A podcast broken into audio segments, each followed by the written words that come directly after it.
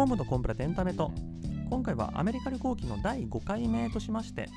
えー、と最後の回ですね。ラスベガスとグランドサークルっていうタイトルでお話したいんですけども私の2020年9月に行きましたアメリカ旅行っていうのは全体像としましてはまあ11日ぐらい現地にいられたのかな、えー、そのうちロサンゼルスの市内観光を5日6日ぐらい。でラスベガス近郊の周遊をまあ5日ぐらい。っていうまあ大体半々で、えー、と過ごしていたところなんですけども。まあその意味でも私このポッドキャストは基本エンタメ業界の話えーと、映画だとか音楽だとか、まあ、そういったところを中心に話しているところなんでどうしてもそのロサンゼルスのとこ話が中心になってくるんですけども、まあ、ただラスベガス近辺も、まあ、そういう話もないではないし、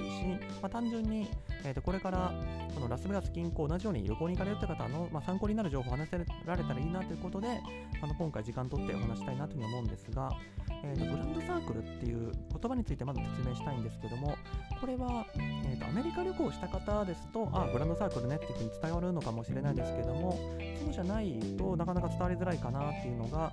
えーと、アメリカラスベガス近郊って国立公園がいっぱいあるんですね。国立公園っていうのは何ていうか、まあ、自然保護区みたいな感じであの車で入っていってその景色とかを見れるようになってる場所なんですけどもその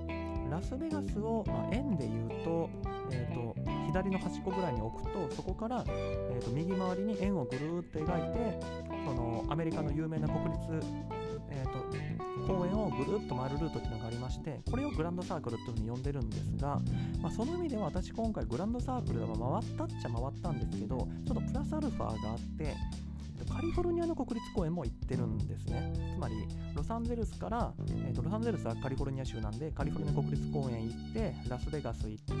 でそのラスベガスから改めてグランドサークルぐるっと回ってまたラスベガスに戻ってくるみたいな、えーと、こういうルートで行ってますので今回も、えーと、まずカリフォルニアの国立公園の話をまずさせてさせていただいてで次にグランドサークルの話最後にラスベガス、まあ、日程的にはだから途中1回ラスベガス寄ってるんですけども、えー、とラスベガスはもうまとめて最後に、えー、とお話しするっていう順番でいければなというふうに思います。では、ここの観光地の話に入っていく前に、全体の流れにかかってくるところなんで、交通手段の話を先にしたいなというふうに思うんですが、私はまず今回、レンタカーでぐるっと回っております。グランドサークルについては、ツアーも結構一般的なんですけども、えーと、ラスベガスの朝早く出発して2泊3日とか3泊4日でぐるーっとグラドサークル回ってまたラスベガスに帰ってくるみたいな、まあ、そういうツアーがいっぱい出てますのでこれに入ることも考えたんですけどもいろいろ考えた結果レンタカーってことにしたわけです。ツアーの問題点としてはまあツアー一般の話ですけどもまずスケジュールが不自由ですよね。まあ、プライベートツアーとかあの自分のグループだけで借り切っちゃえばもうちょっとここにさせてくれとか次こっちがしてくれとかもできるのかもしれないですけども普通は混成、まあ、5人とか10人とか、まあ、それでマイクロバス1個借りてみたいな、まあ、そんな感じなんであのスケジュールが不自由になるっていうところと値段も結構高いんですよね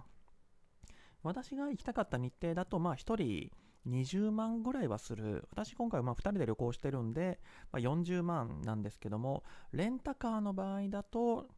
えー、と多分車を結局7日ぐらい借りたんですけどアメリカはレンタカーがすごく安いので7日借りてもまあ5、6万ぐらいでしたね。もちろんこれはあの車のレベルとかにもよってもいろいろ違うんですけども、それぐらいで済んでますね。で、プラス、まあ、ツアーだったら、えー、とホテル代も入って、あと、ガソリン代も入ってるわけですけども、別にそれ入れても多分10万、11万とかなんでも全然値段が違うってところがまずありました。一方でもちろんレンタカーの辛いところとしては、まあ、当たり前の話ですけども、自分で車を運転しなきゃいけないところですよね。私、あの、東京でも車を持ってない、えーと、ペーパードライバーなんで、まあ、昔、地元にいた時は結構、あの親の車なんか運転してたんですけども、もう東京来てから本当しない、まあ、年に1、2回ぐらいもしかしたら、ちょっとレンタカー借りるかなぐらいで、あの自分、もともとうまくなかったんですけども、ますます運転下手くそになってるなっていうところがある中で、アメリカは、まあ、右ハンドル、左ハンドルも違いますし、その交通ルールも違う中で、本当に大丈夫なんだろうかみたいなところが結構不安だったところがありますし、あと、まあ、連れ、私、まあ、今回2人で旅行してるんですけど、連れは、まあ、私以上のペーパードライバー、えー、っと教習所で、えー、っと免許証取った後ほぼ運転してないっていうもうこんな人行動に出していいのかってぐらいのペーパードライバーなんで、それを考えると、結局私一人で運転することになるんじゃないか、となってくると、体力的にきついんじゃないかみたいな、この、グランドサークル車で走ると、本当に、1日400キロとか500キロとか多い時は走ることになるので、これを毎日毎日一人でやってると体力大丈夫なのかみたいなのがあったんですが、ただここはもう最終的に、その、まあ、ツアーの不自由さはちょっと嫌だなっていうところと、あの、あまりにも体力きついようだったら、もう行く先減らせばいいじゃないかと、そう割り切って行くことにして、まあ、結局レンタカーってことにしたわけです。あとまあもう一つあったのは、あの、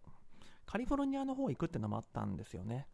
あのカリフォルニア国立公園、えーと、後ほど詳しく述べますけども、ヨセミテ公園っていうのと、えーと、デスバレーっていうのと、あとまあセコイア国立公園っていうのもあるんですけども、えーと、ロサンゼルスから、えー、とヨセミテに行って帰ってくるツアーはあるんですけども、途中でセコイア国立公園に寄ってくれるやつはないし、あのヨセミテ行った後、えー、とデスバレーにを寄ってラスベガスに行ってくれるっていう、まあ、私が考えたルートで行ってくれるツアーっていうのはもう全くないし、えーと、ラスベガス発着は発着で寄せ見てだとかそっちにぐるっと行ってくれるやつは1個もないので自分が行きたかったルートを達成するにはやっぱり自分で車で行かなきゃっていうところもあってもちろんそのロサンゼルスで借りて乗ってえーと、セコイや寄せ見て、えーと、デスバレーと行ってラスベガスで返すみたいな、まあ、あの別のところで返すことになると追加料金は乗るもののそこだけで運転を解消するみたいな方法もあるんですけどもただあの本当にその車であちこち自由にフレキシブルに動きたいっていうのはどっちかというとグランドサークルの方なんでそれもとか考えていくとこれはちょっと賭けだなって思ったんですがあのロサンゼルスで車借りて、えー、とグランドサークル終わってラスベガスの空港で返すまでずっと車借り続けるの方を選びました、まあ、賭けの結果どうだったのかっていうとうーんやっぱり、うーん、ツアーで良かったんじゃないかなと思わないでもない。うーん、いや、これ本当難しいとこなんですよね。体力的には思ったよりきついっていう感じで、結構行き先は削ったんですけど、ただまあそれでもまあまあこれぐらい見れれば十分かなっていうところとあの結構怖い場面はあったんですけど事故は結局しなかったんでまあまあうーん結果オーライなのかなでも事故ってもおかしくない場面っていくつかあったって考えると、やっぱ、うん、安全取った方が良かったのかな、みたいな感じですね。で、車の話をもうちょっと続けますと、えー、と今申し上げましたように、まず、えーと、ロサンゼルスのレンタカー屋さんで車借りて、えーとまあ、ラスベガス1回経由するんですけども、そのグランドサークル一周して、ラスベガスの空港で返すっていう感じになってるんですけども、あのロサンゼルスでの車の借り方については、まあ、これって日本のレンタカーさんと一緒ですね。なんか街のあちこちに、そのハーツとかなんかバジェットとかそういうレンタカー屋さんの看板がある店があるんで、そこに行って、えー、とパスポート見せて予約番号とか伝えたら、あの、店の人が鍵をくれて、で、その前に傷のチェックとかしてっていう、まあ、ほんと一緒なやつですね。で、え、ー、と、返すときがちょっと得したなと思ったのは、まあ、これもアメリカ住んでる人からしたら常識なのかな。あの、空港のレンタカー屋さんって遠いんですよね。もう本当、空港のその発着口というか、乗降口のある、まあ、ターミナルから2、3キロ離れたところとかに、あの、レンタカーの返すステーションがあったりするんですよね。だから借りるときは割とその、空港からすぐ借りれたりもするみたいなんですけど、返すときは遠くにあるまあまあ多分基本的には借りるときも遠くそのそのステーションというか行かなきゃいけないところの方が多いんだと思いますけどなんでかっていうとアメリカはその飛行機で移動して、えー、と空港で車借りてでそこで、えー、とその街をぐるぐるしてまた空港に返すみたいなとが多いみたいでその空港にあるレンタカー屋さんっていうのがめちゃくちゃでかいんですよね。もう何百台と置いてるような駐車場を確保しなきゃいけないから、空港のすぐ近くには作れないのってことで遠くなんですけども、これもだから本当怖いのは、まずそのナビとかで、えー、と空港のそのレンタカーを返すところって探したところで、なかなかうまく見つからない、その勝手にその空港の方になんか方角チェンジされちゃったりですとか、あと空港の辺りってあの道がすごいごちゃごちゃしてて、こっちは国際線の方、こっちは国内線の方みたいな、そういう分岐がいろいろあるときに、そのどっちとも違う空港からちょっと外れたところにあるレンタカー屋さんに行くっていうのは、なかなか道を知らないこっちからすると、あの、怖いというか、まあ実際私も一回迷っちゃったんで、なかなか難しいし、特に、やっぱこれはやめとけばよかったなっていうのは、最終日、えっと、本当にもう日本に帰る日の朝に、えっと、そのレンタカー屋さんに車返して、そのまま飛行機に乗るっていう風に設定したわけですけども、その、朝忙しい時に早めに行かなきゃいけないっていうストレスもそうですし、あの返したら返したで、なんか傷のチェックがどうとかで、そのレンタカー屋さんからもそのシャトルバスがなんか15分とか20分とかに1回出ててそれで空港に行けますっていうのもあの2時間前3時間前に入るとかそういう焦った状況だとあの早く来い早く来いみたいなそういう気持ちでの落ち着きみたいなのがないくなっちゃいますのでこれやっぱ前の日にもう車返しといて朝一でタクシーであの空港のもう本当に発着口目の前とかに降ろしてもらう方が良かったんだろうなみたいなことは思いますね。で、あと運転ですね。運転については、まあ、左ハンドルの車は運転したことなかったんで、まあ、最初1日ぐらいめちゃくちゃ怖かったんですけど、まあ2日ぐらいしたらこういうもんかって感じで、そこは結構いけるんですけど、その、もともとの印象だと、まあ、アメリカの田舎なんて全然車なんか走ってないだろうから、あの少々交通ルール分かんなくても大丈夫だろうみたいに思ったんですけど全然車がいないなんてことはほぼなかったですね。どこでも絶えずあの何台も周りにいる状況でしたね、まあ、グランドサークルみたいなそんな人気の観光地を走ってるからなのかもしれないですけどとはいえまあ車社会だからどんなところにいる人ところでもま人が住んでてでその人が移動するには車に乗るってことなのかもしれないですけどあの本当に1回だけずっと走ってても周りに車がいないなってことがあったんですけど、それは、あの、その先の道が通行止めになってて、あの、観光客である私が知らなかっただけっていう、まあ、そらそうだなっていう場面だけで、普通何か目的地がある、まあ、特に私はその観光地だとか、まあ、ホテル探して街に行くの、まあ、その2択なんで、全然誰もいないところ走るっていうのはなかったっていうのがあるせいか、あの、たとえ運転が下手くそでも周りに車なんかいないから安心だよみたいな元の先入観というか楽観的要素は完全に外れていつもあの車に囲まれてる感じでしたね。で駐車場はただどこも割と空いてるまあ私行ったの9月で別にハイシーズンじゃないやっぱ7月とか8月が夏休みシーズンで結構混むみたいなんですけど9月は別に普通の週末普通の平日なんでまあ、駐車場がいっぱいになるってことは特になかったのかもしれないですけど、一方でラスベガスは、やっぱずっと渋滞してるみたいですね。もう高速道路降りて、ラスベガスの下に入ってく時点でもすでに渋滞してるんで、ラスベガスについては、あの、車で行かれる方は気をつけた方がいいのかなと、まあ、気をつけろって言ってももう行くしかないんですけど、本当に危ないですね。一歩通行も多いし、駐車場も、やっぱりラスベガスの市内だったりすると土地がないのかあのかなりあの郊外に比べると車同士の距離も狭く設定した駐車場の線が引かれてたりするんで結構めんどくさい難しいですねあとスピードですねこれもなんかアメリカはフリーウェイっていうぐらいでいくらスピード出してもいいんだっていう風に聞いてたまあ、誰に聞いたか分かんないけど、なんとなくそういうイメージ持ってたんですけど、そんなことはないですね。まあ、当たり前かもですけど、どこでもあの制限速度はあります。あの制限速度がないエリアはないと思います。どこでも必ず制限速度何キロっていうのが出てるんですけど、まあ、高速道路だと多分50マイルが多くて、ちょっとまっすぐな道が続くと60マイルまで上がるみたいな。でも本当にど田舎みたいな、もう全然誰も通らないみたいなところで1回だけ70マイルっていうところがあった気がするんですけど、基本的には、えー、と高速道路の入り口が50マイルで、ちょっと,、えー、と直線の道がつくと60マイルっていうのが普通なのかなと。えー、と1マイルが1.6キロだから50マイルだと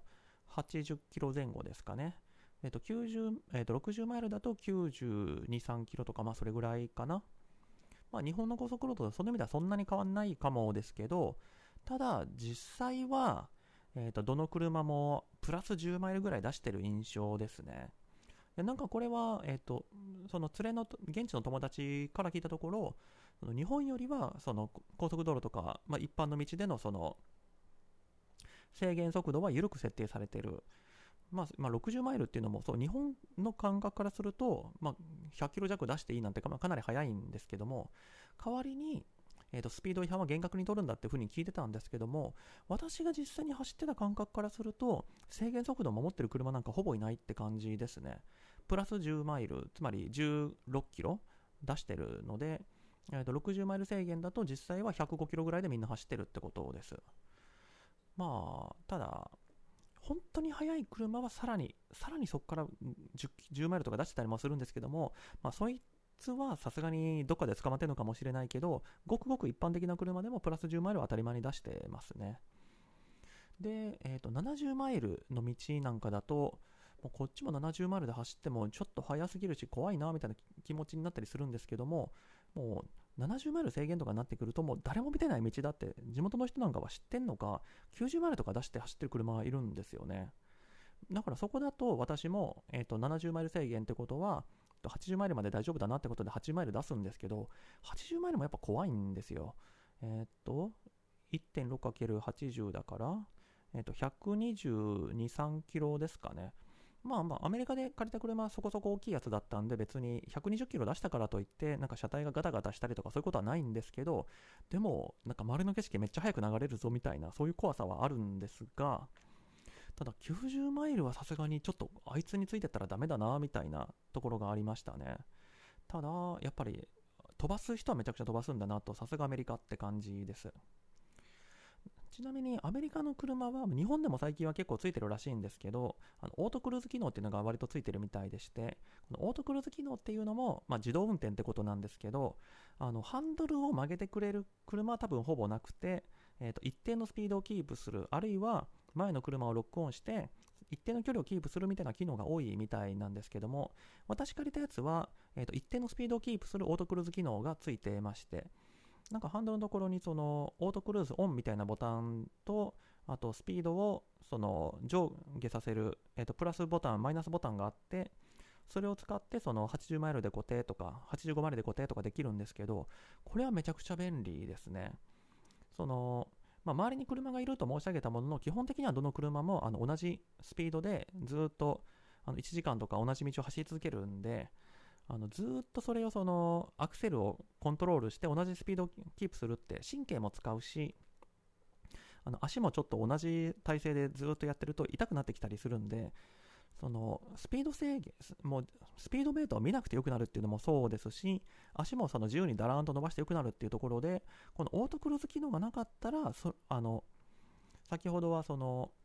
結構車の運転きつかったんで、えーと、行く先を削ったみたいな話も申し上げたんですけども、これなかったら多分もっともっと削らないといけなかったんだろうなというふうに思います。いやオートクルーズ機能は最高ですね。日本の車でも最近ついてるのかもですけど、レンタカーでついてるやつってすごく少ないと思うので、いや日本でも普及したら高速道路とかずっと良くなるんじゃないかなというふうに思いました。ではまずカグリフォルニアの国立公園の話からいこうと思うんですが、まあ、あんまりエンタメ要素はない話が多いなというふうに思いつつなんですが、ルートとしましてはロサンゼルスを出て北に向かって車を走らせていって、まあ、サンフランシスコの方ですね、そっちに行って、多分距離的にはロサンゼルスとカリ、えー、とサンフランシスコの多分中間ぐらいにある、えーと、ヨセミテ国立公園のところにタッチしたら、また戻ってくる、まあ、同じ道じゃなくて、今度はまっすぐ北、南じゃなくて南東の方に降りていくと、そこに、えーとデスバレー国立公園という、まあ、砂漠の、まあ、ちょっと砂漠に遺跡的なものがくっついてるみたいな場所がありましてそこを抜けて、えーと、ラスベガスの方に行くっていうルートなんですけどもまず、えーと、ヨセミテ国立公園に行く途中にセコイア国立公園というのがありまして、まあ、飛ばしてもいいんだけどほぼ直線上にあるからちょっと行っていくかみたいなそういう感じで行ったんですけどまあ連れからは結局なんでこんなとこ行くことにしたのってすごく責められた、まあ、思い出深い公園なんですけども、まずこのセコイア国立公園、まあ、厳密に言うと、えー、と2つの国立公園がくっついてるってことらしいんですが、入った感じからすると、その、ほぼ中で一体になってるやつなんで、あのどっからどこまでがセコイアかわからないものの、えーと、何が有名かと言いますと、グラント将軍の木っていう、まあ、世界で一番大きい木があるとで、みんなこれを見に行く公園なんですね。キャンプとかする場所は多分あんまりなくて、えーと、森の中を延々と車走っていくと、その駐車場があって、そこにグランド将軍の木があってみたいな感じなんですが、そう何があの評判悪いかというか、えー、と文句の元になったかっていうと、もう山道を2時間も3時間も延々登らなきゃいけないことなんですよね。まあ、気持ち悪いと。で、うんまあ、空気も悪くなるし、吐き気がするしみたいな、まあ、そういう感じの場所で、じゃあグラント将軍の木自体はすごいものかっていうとま、すごいものはすごいものなんですよ。世界で一番大きい木ということですし、なんならもう木というか、まあ、世界で一番大きい生命体らしいんですよ。つまり、あの白長スクジラより大きいってことですね。だから200メートルとか高さあるのかな。あその意味ではあの、写真撮りに行くんですけど、もう頂上が撮れないんですよね。その木の葉っぱとかに隠れちゃって、もう見えないと。まあ、その意味では本当にすごいものなんだけども、その、インスタ映え的な意味で言うとなかなか厳しいっていうところと、あと、これはもう構造上しょうがないんですけど、まあ、セコイア国立公園っていうのはセコイアっていう木がいっぱいあって、このグランド将軍の木もまあ大きいセコイアってことなんですけど、もちろんグランド将軍の木は世界で一番大きいんですが、あの他のセコイアの木も、あのまあ、準準グラント将軍というか、もしかしたら100年後とかにはグラント将軍並みになってるのかもねっていうことで、かなり大きいんで、あ、なんかこの辺めっちゃ大きい木があるねと思ってるうちに、あの、あ、グラント将軍の木についたってなると、あれ？どれがグラント将軍の木とかなっちゃうわけですよ。あのメジャーとか持って測ったらこれが一番大きいって言われたら多分一番大きいんでしょうけどもさっき申し上げたように一番上はあの目視では見れないしあの看板にこれがグラントって書いてるから多分世界で一番大きいんだろうって思うけどでもすぐ横にある木も同じぐらい大きいよなみたいななんか達成感がちょっと低いっていうところはありますね。まあ、写真は撮りましたけどその石膏家の木ってでかいねっていう感動はあるもののそのグラント将軍の木はその中でもこんなにでかいのかっていうとその中でもこんなにでかいわけじゃないし正直どれぐらいでかいのかよくわからんっていうところでそのここまで頑張って山道登ってきてこれなのみたいな不満が出たのかなというふうに思っております。で次がヨセミテ国立公園ですけどもこれはまあアメリカの国立公園の中でもトップクラスの知名度と人気を誇る公園なんですがまあ、なんもないっちゃなんもないんですよね。キャンプ場というか、ハイキングとかできる場所っていう感じで。ただ、皆さんも多分知ってるだろうっていうところとしましては、まあ、有名なファッションブランド、スポーツブランドのノースフェイスっていうのがあるかと思うんですけども、あれのロゴってなんか山みたいなのが書かれてるんですけど、これってあのヨセミテ国立公園の中にある岩なんですよね。ハーフドームって呼ばれてるものなんですが、ただまあちょっとハーフドーム自体は、あの見るポイントっていうのがあるんですけど、私が行った時は、確か事前にツアーを予約してないと入れないってことになってて、あのハーフドームが属してるその岩山自体は見えるんですけど、あのノースフェイスのポジションというか、ノースフェイスのように見える位置からは見えないっていうところで、まあ、その意味ではあの完全なあの体験にはならなかったんですけども、まあ、ヨセミテ自体は山なんだけど、山の中に台地みたいなエリアがあって、そこから、まあ、このハーフドームを見に行くトレッキングみたいなのがあったり、その湖があって、そこでちょっとハイキングしたり、キャンプしたりみたいな、まあ、そういうエリアですね。まあ、行きやすいは行きやすいですね。あの山の上とは言っても、さっきのセッコイアほど山道を登る必要もないですし、あの中はあのシャトルバスとか巡ってて、あの車置いてからもう徒歩であちこち行けますので、まあいいところはいいところですね。ちなみに今回、えーと、行った公園の中ですと、このヨセミテと、あと後ほど述べます、アンテロープキャニオンってところは事前に予約が必要でして、えーとまあ、ヨセミテも本当は別にキャパ足りてるんだけど、まあ、年中予約必要ってことにしてるから予約必要みたいな感じだとは思うんですけど、まあ、山の中で綺麗な空気を楽しみましょう、子供たちに視線を味わわせましょう。みたいな場所ですね。もちろんその自然の規模というか、岩山の雄大さみたいなやつは本当にめちゃくちゃすごいんですけど、でも日本でもなくはないよなと、まあ、日本は山の景色に関してはもちろん世界でトップクラスのところなんで、からすると、うーん、1回目は行くけど、2回目は別に行かなくてもいいかなって気はちょっとしました。グランドサークルの方は、あもう日本にはこんなんない、すごいぞってところいっぱいあるんですけど、ヨセミテは別に日本でも大体できそうな気がするみたいな、そんなところですね。あちなみにハイキングとかもできるって言っても、あの結構台地であの平地上歩けるみたいな、ほぼ平地を歩けるみたいなあのトレーキングルートも結構あるんで、まあ、あの体力に応じてあの優しいところも選べるのかなって感じです。で、3つ目、デスバレー国立公園なんですが、これ、後から知ったところだと、あのラルク・アンシエルの「ウィンターフォール」って曲あるじゃないですか。あれのミュージックビデオってここで撮ってるらしいんです。まあ、あれってなんか、めちゃくちゃエフェクトかけてるというか、全体をこう、薄緑色みたいに加工してるんで、どこにいるかよくわからないんですけども、要するにあれって砂漠で撮ってたってことらしく、このデスバレー国立公園っていうのは、まあ、砂漠プラスちょっとその砂漠化したことによって山の地肌が見えるみたいないうところでその美しい岩肌みたいなのが見れるみたいな、まあ、そういう公園ですね。でヨセミテとデスバレーってもう車で3時間4時間とかそれぐらいの距離なのにもう全然気候が違うのがちょっとびっくりしてましてヨセミテ、まあ、寒かったんですよ。9月だからまあ寒いところは寒いよなぐらいに思ってたんですけど、えー、と秋用の格好だとちょっと辛いかなみたいな。薄手のコートぐらいはあった方がいいかなぐらいの気温だったんですけどデスバレーはもう本当に夏ですね9月だけどバリバリ夏ですねもうサングラスしないとちょっと眩しくて外も見えづらいし、あの、なんなら半袖でいいんだけど、半袖だとちょっと直射日光で焼けるから長袖にしようかみたいな、本当にさっきまで初冬だったのに、え、今真夏みたいな、ちょっと変な感じでしたね。あの、寄せ見ての次の日にモデスバレー行ったので、ただデスバレーはま感動はしたんですけど、素晴らしい景色だと思ったんですけど、まあ、無理に行かなくてもいいかなっていうレベルだと思いますね。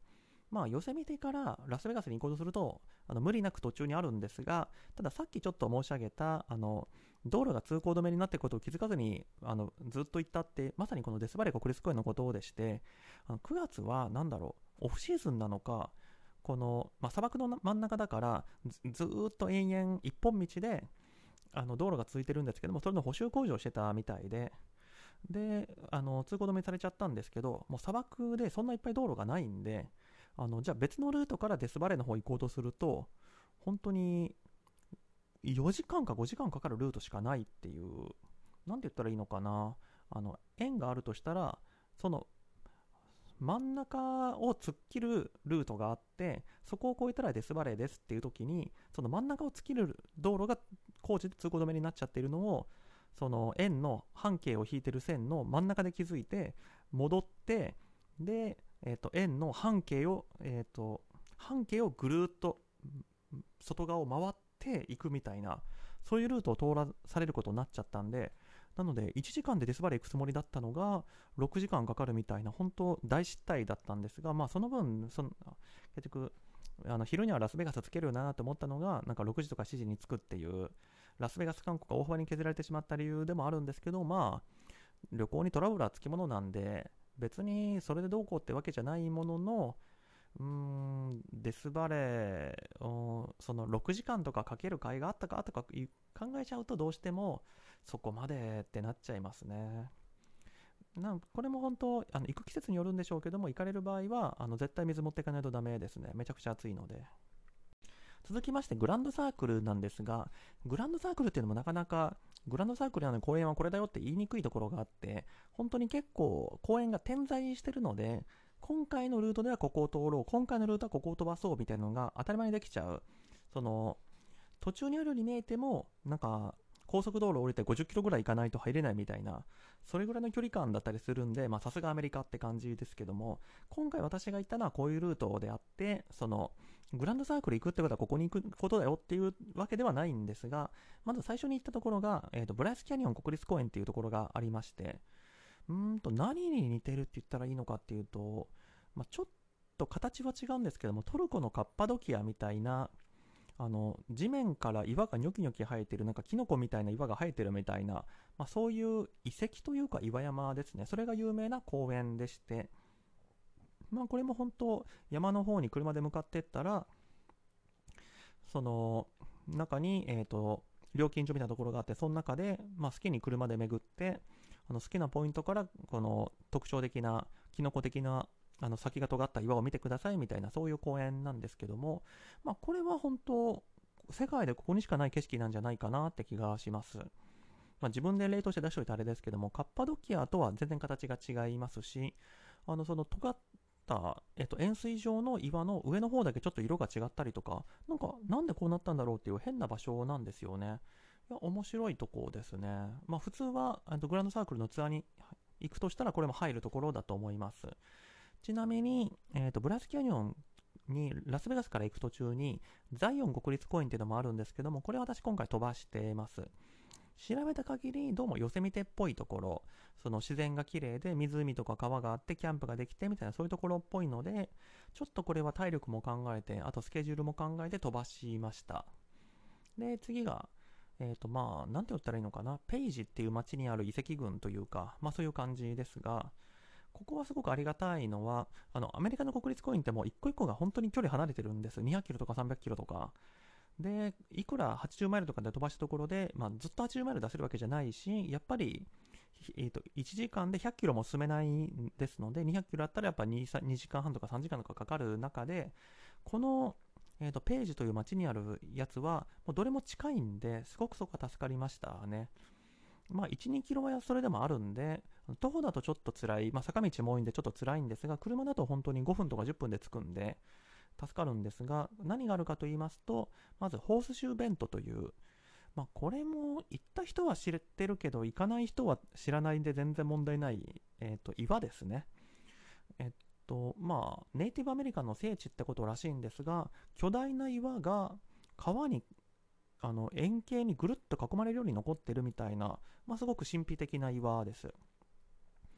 これは確かに何がすごいのって言われたら何がすごいのかわからないんですけど、あの岩の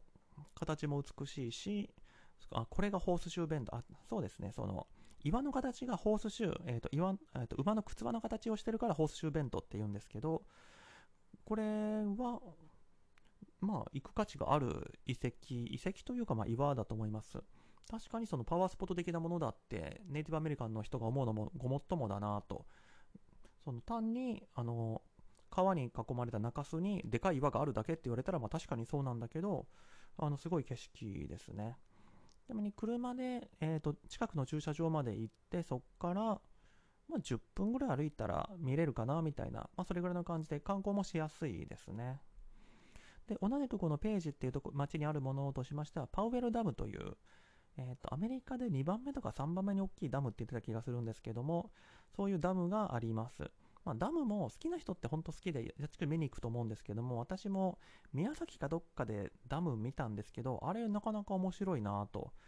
ダムってでかいんですよね。なんか高さ50メートルか100メートルとかあって、で、それにずっとこう、水が溜まっててっていうものがあって、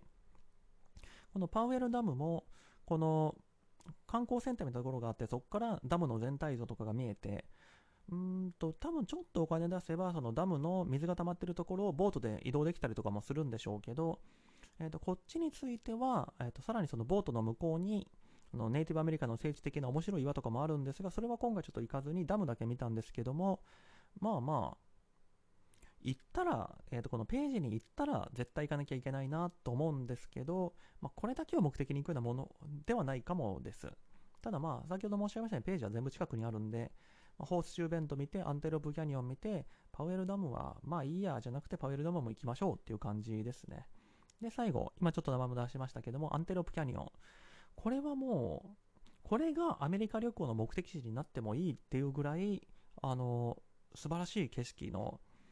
洞窟かな？まあでも一応天井が開いてるから洞窟じゃないのかもしれないですけどもキャニオンっていう名前があるようにえっ、とまあ谷ですね。えっと、岩山の間にちょっと人が通れるぐらい、まあ3メートルぐらい幅あるかな？ぐらいの谷がありまして、そこがあの水とか風の流れですごくあの滑らかにその岩山を削ったみたいで、その岩山の様子がめちゃくちゃ美しい。本当に多分もうインスタとかで検索したら、ここですごく神秘的な写真を撮ったやつがいっぱい出てくるんじゃないかなと思うんですが、本当に自然の景色の中でもトップクラスに今まで私が今見たやつでもトップクラスに美しいですね、このアンテロープキャニオンは。本当に、あ、自然の流れで岩がこんな滑らかに削られるのかみたいなところですね。ただこのアンテロープキャニオンはちょっと行きづらいのは、えー、とさっきの寄せ見ての時に申し上げました通り予約が必要ですし予約もこれ余裕で取れるんじゃなくてあの私行った時もあの予約がないから帰ってくださいみたいな風に追い返された人も結構いたんであのきちんとまあ1週間前とかで全然取れると思うんですけども、取らなきゃいけないし、あの時間通りにちゃんと行かないと、もうなんなら明日もう一回来てとか言われちゃうかもっていうところでは気をつけなきゃいかんとこですね。でも、アンテロプキャニオンのために多分みんな行くし、ついでにホースシューベントとかパイルダムも寄るみたいな感じだと思いますが、アンテロプキャニオンをあの目的地から外してるグランドサークルツアーは多分ないんじゃないかなと。これは、うん、もう一回見たいですね。いいとこですね。で、次が、まあ、みんなおなじみ、グランドキャニオンです。世界で最も雄大な景色とも言われる、まあ、グランドキャニオンなんですけども、これも実は結構行きやすいですね。あの、車で、あ、もう着いたんだ、みたいな感じで、えっ、ー、と、グランドキャニオンに入っていけますし、あの、道も、山道っちゃ山道なんだけど、セコイア国立公園みたいなぐねぐねした感じじゃなくて、あの、単に坂道になってる道をずっと上に向かって走っていくだけで、そんな用とか気持ち悪いとかはないと思いますし、まあ、グランドキャニオンもいろんなポイントがあって、そこから、えー、と、このポイントからはこういうその岩山が見えますみたいな感じになってるんですけども、私が入ったのは、えーと、グランドキャニオンの中でも最も一般的なサウスリムって呼ばれる、えーと、エリアで見たんですけども、もう最初のポイントの近くに車止めて、他のポイントにはあの歩いてぐるっと見て回れるみたいな、まあ、遊歩道も設置されてるし、それぐらいのところなんで、まあさすがは世界一の観光地だけあって、めちゃくちゃ観光もしやすかったですし、いや、グランドキャニオンはこれはやっぱり一生で一回行けっていう話を聞いたこともありますけども、いや、言いたくなる気持ちはわかるぐらい、本当雄大な、あの、素晴らしい景色でしたね。何よりまあ行きやすいのがありがたかったなと。まあ、セコイアの時は本当気持ち悪かったんで、はい。で、次は、まあ、結局行かなかった話としましては、えっ、ー、と、フォレストガンプポイントっていうのも有名なポイントで、結構ツアーだと行くことになってるんですが、これは、えっ、ー、と、諦めたところなんですけども、えっ、ー、と、フォレストガンプ、映画フォレストガンプの途中で、まあ、フォレストが、えっ、と、マラソンランナーみたいになって世界中を走るときに、あの、延々と直線の道が続く道を走っていくっていう、まあ、有名なシーンがあると思うんですけども、あれを撮影したのはここだよっていう、まあ、写真撮影スポットがあるんですね。それをフォレストガンドポイントって呼ばれてまして、まあ、多分、あの、ちょっとした記念碑とか置かれてるんだと思いますけども、これが、グランドキャニオンとかアンテロープキャニオンから300キロとか400キロとか離れてるんですよね。なので私、アンテロープキャニオンからグランドキャニオンに行ったら、に直接だと多分200キロぐらいで済むのに、この、えっ、ー、と、フォレストガンポイントを入れちゃうと、300えーと、500キロとか600キロとか増えちゃうのかな。で、同じように近く、えー、ただ普通はこのフォレストガンプポイントの近くに、えーと、アメリカのなんか原風景と呼ばれるみたいなそのネイティブアメリカの聖地がありましてあのそこを見てそこに泊まって翌日、えーと、グランドキャニオンに行くみたいなルートが多いと思うんですけどもこの、えー、ともう一つのそのネイティブアメリカの聖地っていうのも、まあ、写真で見る限りただの岩だよねっていうふうに思いましたしあの、ここに、え、ー、と、このグラン、アンテロプキャニオンに行く途中までの間に、あの、アメリカの西部、えっ、ー、と、ここは西部じゃないな。まあ、このカリフォルニアとかネバダとか周辺の道ですごいなと思うのは、本当になんか写真で見るようなでかい岩山がポンポンってなんか普通にあるんですよね。で、確かにそのフォレストガンポイントの辺りの岩山とか美しいかもしれないけども、今見てるやつと大差ないよねみたいなところもあったし、まあ、繰り返しですけども、その300キロ、400キロ走るのはやっぱきついってことがあって、そこは諦めたんですけども、あ、そうだ、名前思い出した。モニュメントバレーだ。そのモニュメントバレーっていう、その、まあ、岩山が美しいエリア、まあ、赤茶色い岩が、その、まあ、何回何回かこの表現出ましたも、キノコみたいに、えっ、ー、と、突き出してるところがあるんですけども、ちょっとそれは、似たようなやつ見てるし、いっか、みたいなところでやめたんですけど、ちなみにモニュメントバレーは、ジョン・ウェインの駅馬車かなんかに出てきたのかな？まあ、西部劇でよく使われるような、まあ、そういう風景で、映画ファン的には行っときたいところだった。まあ、フォレストガンプポイントもそうだったんですけども、これはちょっと諦めちゃったところですね。で、基本的には国立公園はこんだけなんですが、えっ、ー、と、普通は帰り道に、あの、ルート66っていうのを通るんですね。これは映画的に何が大事かっていうと、カーズの世界ですね。まあ、ルート66自体も確か、うんと、ブッチサン、えっ、ー、と、俺たちに明日はないとか、なんかその辺の映画でも確かに出てきたような気もするんですけども、まあ昔からアメリカですごく重要な道、そのラスベガスとかそこっちの方からカリフォルニアの、えーと、ロサンゼルスとかまで行ける道で、あ、そっかそっか、あれですね。えっ、ー、と、ロサンゼルスの市内観光の時でもルート66の話をしたかと思うんですけども、まあ、そういう有名な道がありまして、途中にあるセリグマンっていう街なんかは、もうカーズに出てきたあの、なんとか、バレーみたいな、まあそういう街があったと思うんですけども、あれのモデルはうちだっていうふうに言い張ってるのか、まあ実際にモデルなのか、あのもう、多分あれ無許可だと思うんですけども、そのカーズのモニュメントみたいなやつを勝手に置いて観光地化していまして、まあそれなりに楽しいです。で、もう一つ、キングスマンって街についても、あの、結構、ツアーだと行くことが多いんですけども、キングスマンはセリグマンに比べると普通の街ですね。まあ、私が行った時はたまたまなんかパレードみたいなのやってて、あの、で、本当にもうアメリカの地元の人がやってるって感じのパレードで、あ、見れてよかったねって感じはあるんですけども、その、ルート666観光だとか、カーズの世界を堪能したいっていう場合は、多分セリグマンだけ行って、キングスマンは別にスルーしちゃっていいのかなというふうに思います。で最後、ラスベガスなんですけども、まず今回の旅行全体において、まあ、ロサンゼルスやっぱめちゃくちゃ楽しかったんですよ。ディズニーランドも、その、ハリウッドのそのスタジオツアー巡りとかめちゃくちゃ楽しかったんですけども、じゃあ来年もう一回行って、もう一回そのツアー巡りとかしますかとかすると、いや、そこまでは別に、まあ、フロリダの方もテーマパークいっぱいあるらしいし、今度はそっちにするかみたいなこともふっと思っちゃったりもするんですが、ラスベガスは、いや、来年もう一回行きますかって言われたら、え、ぜひ行きますっていう感じですね。いや、めちゃくちゃ楽しいところですし、あの、こんないびつな、なんか、間違った街は見たことがないって感じですね。あの、ラスベガスの風景っていろんな映画なんかでも一瞬だけなんか10秒ぐらい切り取られたりすることが多い街だと思うんですけども、いや、本当あんな感じのとこですね。ラスベガスだと結構ホテル巡りっていう、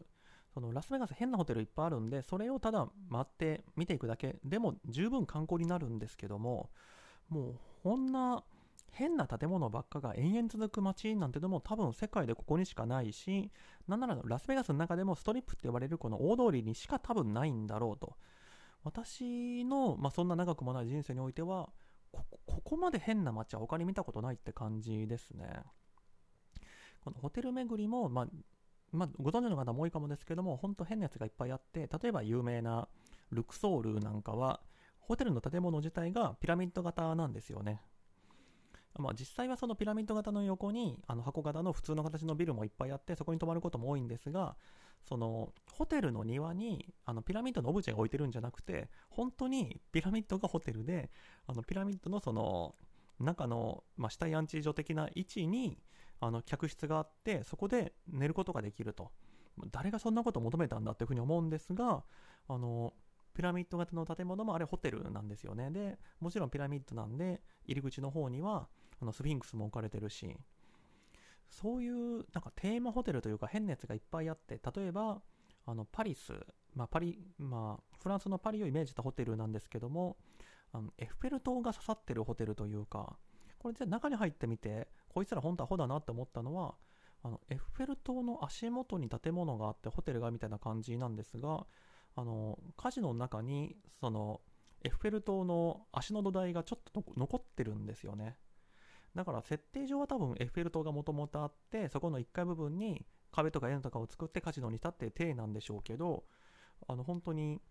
エッフェル塔の足をなんか触りに行けるというかこれも誰がそんなことをしたいと思ってそんなん作ったのっていうところなんですがやっぱ面白いですね。完全に気が狂ってますね。あとパラッツォなんかもまあこれ自体はそこまで奇抜じゃないかもですけどもあのホテルの中をあの川が通っててそこをゴンドラが通ってお金払ったら乗せてもらえるみたいなほんと変なもの、まあ、見どころになるものがいっぱいあって多分かなり厳選しても10個ぐらいは見なきゃいけないホテルってあると思っていてただこのホテルが一つ一つどれもバカでかいんでであと車がいつも渋滞してるって先ほど申し上げましたけどもそのせいでバスとかもあんまりないしあの地下鉄もなんかモノレールみたいなやつがあるんですけどもこれもまあまあ不便なんで結構そんな待つよりも徒歩で行った方が早いよとかなってくるとあのホテル巡るのもめちゃくちゃ時間かかるので真面目に一通り巡ろうと思ったら丸一日はいるんじゃないかなって気がしますけどただなかなか面白いですね。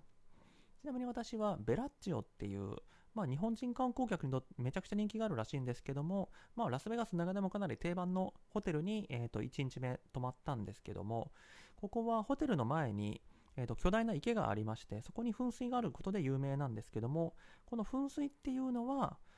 聞くところによると、今、世界で一番大きい噴水らしいです。つまり、えー、と水を噴き出した高さが世界一だったはず。まあ、ドバイかどっかの噴水が抜いたらしいみたいな話も聞いたことあるんですけど、まあ、その意味では世界最大級の噴水が見られると。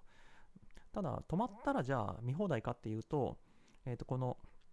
ホテルの前にある池って結構ホテル本体から離れたりするんで、まあ、離れてるっつっても20メートル、30メートルですけど、だったら最初からあの池の旗で立って見てる方が近くで見れるんで、まあまあ、このベラッチョってホテル自体はいいホテルですけども、別に噴水ショー見たいんだったら泊まる必要はないっていう感じですね。で、一番すごいなと思ったのは、まあ、このベラッチョのすぐ隣にあるんですけども、シーザーズパレスってホテルはすごいなって思いましたね。まあ、名前からも言えるように、あの古代ローマをテーマにしてるホテルで、その古代ローマ風の彫刻がいっぱいあったりとかなんですが、とにかくでかいんですよね。あの、ショッピングモールが併設されてるんですけども、これも、あの、ちょっとブランド商品とか置いてますよとかじゃなくて、ショッピングモールとしてもでかいっていうのがくっついていて、で、中でもなんか無料のショーみたいなのがいっぱいあるし、もう歩いても歩いてもシーザーズパレスから出れないみたいなところで、いや、次行くとしたらシーザーズパレス泊まるかな？まあ、泊まったからといって別に何ってことはないかもですけども、本当に、もう、アメリカの凄さを思い知ったみたいなのが、このラスベガスホテル巡りでしたね。ちなみに、えーと、ホテルの中は、大体ロビーとあのカジノがくっついてることが多いんですし、まあのホテル側としてももう観光客が来て写真撮りに来るっていうのはもう承知の上なのか別にその宿泊者でもないのにホテル入っちゃいけないよねみたいなのは全然ないですね。誰もが入ってきてもいいし、あの、他の国、他の町のカジノに比べると、多分、ドレスコードとかも薄い、緩いんじゃないかなって気がします。国によってはもう本当に、あの、スーツみたいな格好じゃないとカジノ入れないってことはありますけど、ここはもう全然、アロハシャツにサンダルみたいなのも入れてくれるんじゃないかなって気がします。まあ季節的にいなかった、私が見た時はいなかったですけども、あの全然普通の服で大丈夫そうな感じはしました。ちなみに聞いたところによると、あの、カジノがあるっていうのがラスベガスのホテルのまあ有名なところではあるんですが、最近はちょっとカジノは人気ないらしく、まあ、加藤競争になるとか、維持費が高いとかあるのかもしれないですけども、最近作ってる新しめの高級ホテルだとカジノは作ってなかったり、あるいはあの奥の方に隠してあったりとかで、その入り口に入ってすぐカジノがバーンってあるっていうのは、まあ、80年代、90年代から作られたホテルが多いらしいです。まあ実際見てる印象でもそんな感じでしたね。同じくラスベガスの楽しみとしては、ビュッフェも有名なんですよね。アメリカは特に私行った時は、えー、と1ドル140円、150円みたいな、まあ、円安の時期だったんで、何もかもが高いし、特に食費が高いんですよね。だから一般的にアメリカの食費自体が日本に比べて高いっていうだけじゃなく、その、レストランとかの高級費の値段も多分日本より高いんじゃないかなっていう感じでして、例えば、えー、とステーキとか食べようと思うと多分肉1枚で50ドルとか、高級ステーキだと100ドル、200ドルは当たり前みたいな、そういう世界だと思うんですけども、えっ、ー、と、ラスベガスはビュッフェ、まあ、食べ放題サービスですね。これがめちゃくちゃ安いことで有名でして、本当に今申し上げたような、まあ、高級レストランのステーキとかと同じレベルのものを出してくれるのに、えっと、ビュッフェ全体でまあ50ドルとか70ドルとか、もちろんこれも1ドル140円だったら7000とか8000とか高いんですけど、ただ、あの、アメリカのその他のレストランで食べるのに比べるとめちゃくちゃ安いっていうところで、で、まあ、え、ー、と、チップについても、うんと、まあ、ビュッフェでも払った方がいいらしいんですけども、その、普通のレストランみたいにサーブしてくれるわけじゃないんで、そっちに比べると、まあまあ、多少は融通が利くというか、そういうところがありまして、結局、まあ、メインディッシュ1品分ぐらいの値段で、その食べ放題になるし、置いてるものもま高級品ばっかりっていうのは本当ありがたいサービスだと思いますね。で、私はベラッジオとウィンホテルっていうところの、まあ、ビュッフェに行ったんですけど、ベラッジオは朝行って、まあ泊まってたっていうのもあるんですけど、朝一で行って、ウィンは、えっ、ー、と、ランチ、ちょっと遅めのランチで2時ぐらいに行こうとしたんですけども、結局2時間ぐらい待って4時に入れたみたいな、ほんとひどい、あの行列になっていたところなんですが、まあ、どっちもあの今一番人気がある、まあ、ベラッチは昔からあるホテルなんで定番かもですけども、ウィーンが今一番評判がいいってことで狙っていたところなんですけども、これはやっぱうまいことを調整するというか、なんか手を考えなきゃいけないんじゃないかなって気がして、ベラッチは、まあ、朝食でで自分のホテルとこなんでもう朝一で行けたんでほぼ並ばずに入れたんですけども本当最高でしたね。もう内容もいいし美味しいしあの、まあ、取りやすいしみたいな。ただウィーンの方は2時間待たされたし値段も多分10ドルとか20ドル1人当たりそれぐらいの値段ベラチオより高いのにまあ朝食じゃなくて、えーと、ランチ料金ディナー料金だったからっていうのもあるかもしれないですけどもそれでもいやベラッチの方がだいぶ良かったよねっていうのもあるしやっぱりもうお腹空いてるのに2時間待たされるっていう怒りを考えるとうーんネットでは評判良かったんだけどなみたいなのは禁じ得ないですね。うんやっぱりこう儲かると質を落としてもどうせ人が来るんだからいいやとかそういうのになっちゃうのかなとかいろいろ考えたんですけどもでも多分あれは、まあ、連れとも話したんですけども単に口に合わないんじゃなくてやっぱりあれ手抜いてるよねっていう結論になりました。だってベラチオは美味しかったんだからと。はい。で最後ですね。まあ、ラスベガスといえばでもう一度ラスベガス行きたいなっていう最大の理由としてはやっぱショーですね。あのラスベガスのホテルは大体劇場が併設されていまして、まあ、大きいとこだけですけども。でそこで毎日いろんなショーをやってるんですけども、まあ、もちろんあのホテルだけじゃなくてあのショーパブみたいなところもいっぱいあるんですけども多分毎日10とか20のショーは絶えずやってんじゃないかな。で、まあ、ショー特にまミュージカルとかそういったショーについてはもちろん、えーとロンドンのウエストエンドだとかえーと、ニューヨークのあのブロードウェイなんかが有名なんですけどもこのラスベガスのショーが変わってるなと思ったのは上演回数がちょっと違うんですよね。えーと、ウエストエンドだと、まあ、昼に1回やって夜に1回やっての2回公演、まあ、ブロードウェイも基本的にそうなんですけど、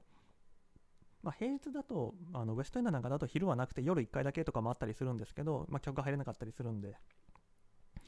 このラスベガスのショー変わってるなって思ったのは夜1部夜2部っていうくくりなんですよね。だから6時から8、えー、と9時までやったら、えー、と9時半から11時半までやるショーが30分休憩であるみたいな、まあ、時間はちょっと適当ですけども夜前半と夜後半の2回に分けてショーがあるんで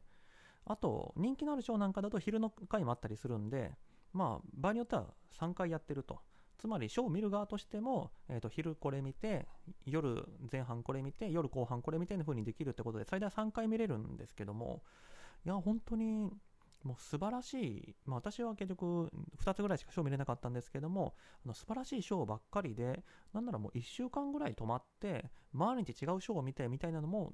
できたらいいなっていう風なに思いましたね。本当こんなレベル高いショーがいつもやってるのかみたいな。いやー、本当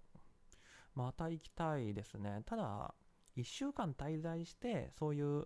毎日小三昧っていうのは、したいはしたいんだけど、やっぱお金はもちろん気になりますね。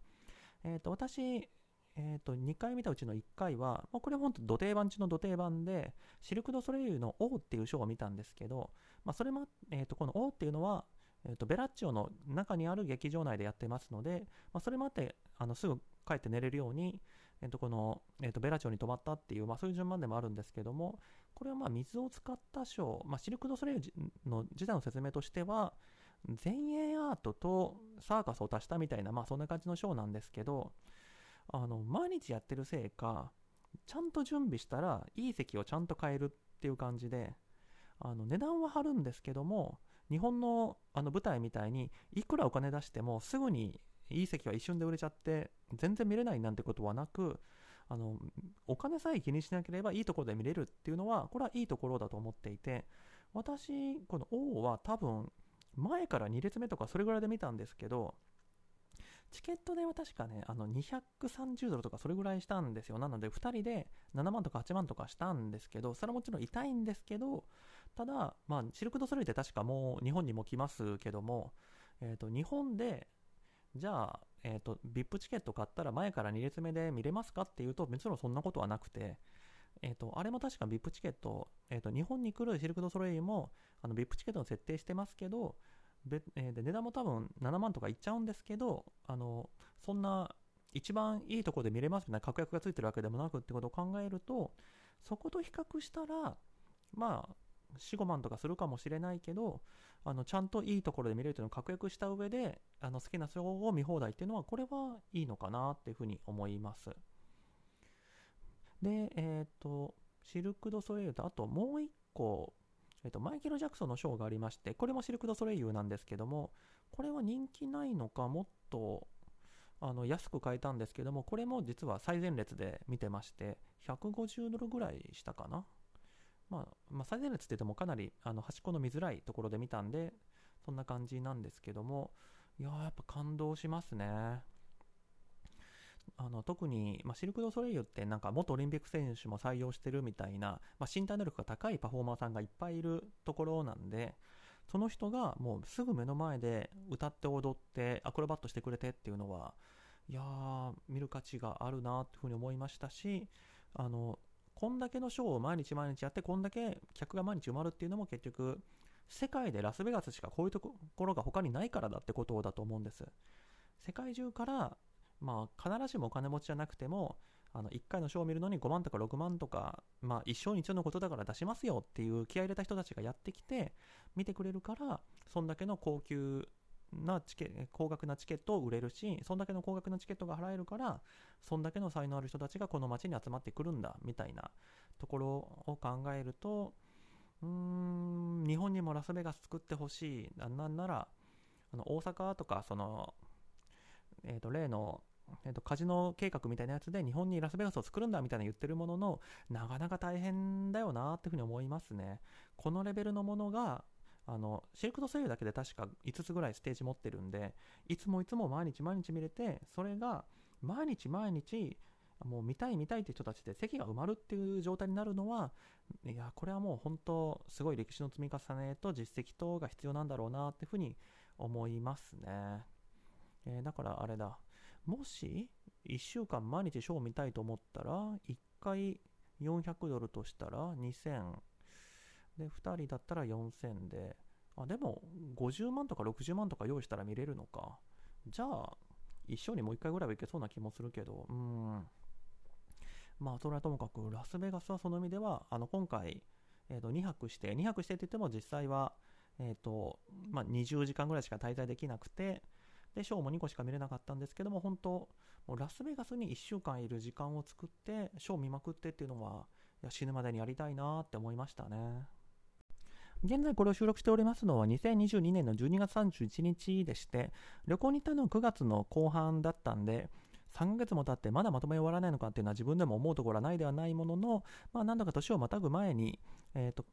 うやって収録し終えてよかったなというふうに思ってるんですけども、今回まあ旅行記っていうのを話すにあたって、まあ、これ自体は話す価値があったからよかったなというふうに思ってるんですけども、今後もこういう話ができるかっていうとなかなかどうなんだろうというふうに思っておりますのは、